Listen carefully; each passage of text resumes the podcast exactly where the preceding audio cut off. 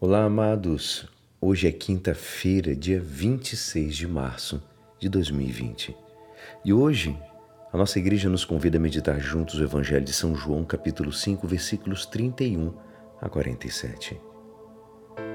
Naquele tempo disse Jesus aos judeus: Se eu der testemunho de mim mesmo, meu testemunho não vale. Mas há outro que dá testemunho de mim, e eu sei que o testemunho que ele dá de mim é verdadeiro. Vós mandastes mensageiros a João, e ele deu testemunho da verdade.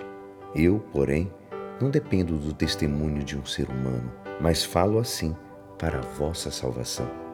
João era uma lâmpada que estava acesa e a brilhar, e vós com prazer vos alegrastes por um tempo com a sua luz.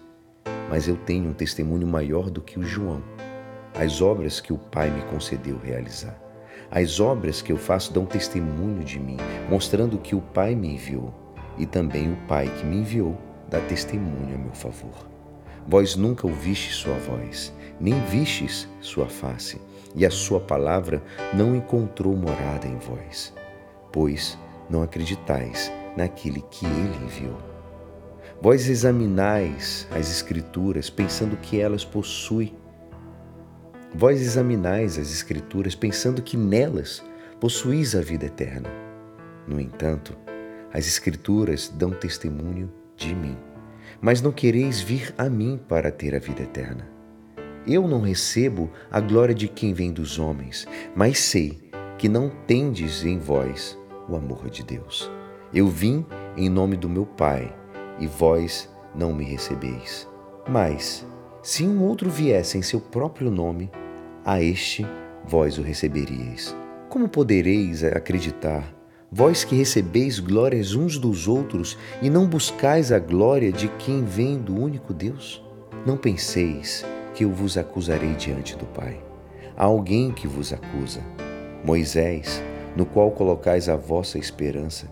Se acreditasseis em Moisés, também acreditaríeis em mim, pois foi a respeito de mim que ele escreveu.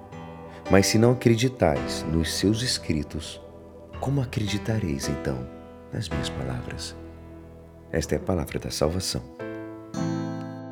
Amados, hoje o Evangelho nos ensina como Jesus enfrenta as seguintes objeções. Segundo a lei, para que um testemunho tivesse valor, é necessário que fosse corroborado por duas ou três testemunhas. Jesus repreende os que o escutam denunciando três impedimentos ao seu reconhecimento como o Messias, Filho de Deus: a falta de amor a Deus, a ausência da reta intenção, buscam apenas a glória humana e a interpretação interesseira das Escrituras. Cada um interpreta da maneira que bem entende, de acordo com a sua vontade ou para própria, pelo próprio benefício. O Santo Padre João Paulo II escreveu-nos assim: A contemplação do rosto de Cristo só se pode chegar escutando no Espírito a voz do Pai. Ninguém conhece o Filho senão o Pai, e ninguém conhece o Pai senão o Filho e aquele a quem o Filho o quiser revelar. Como diz São Mateus, capítulo 11, 27.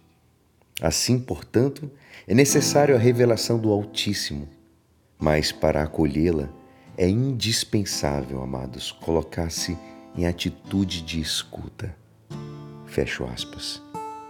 Amados, é muito importante a retidão da nossa vontade, ou seja, a boa disposição para receber a palavra de Deus.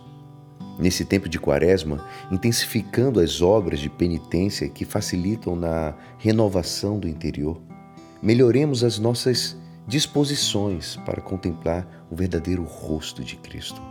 Por isso, São José Maria diz-nos o seguinte: esse Cristo que tu vês não é Jesus. Será, contudo, a triste imagem que os teus olhos turvos podem formar. Purifica-te.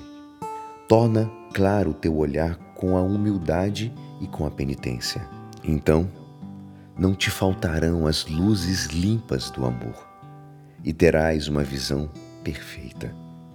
A tua imagem será então realmente a sua, ou seja, Ele, a imagem dele.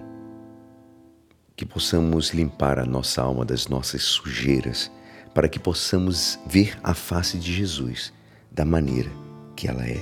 E é assim esperançoso que esta palavra poderá te ajudar no dia de hoje que me despeço. Meu nome é Alisson Castro até amanhã. Amém.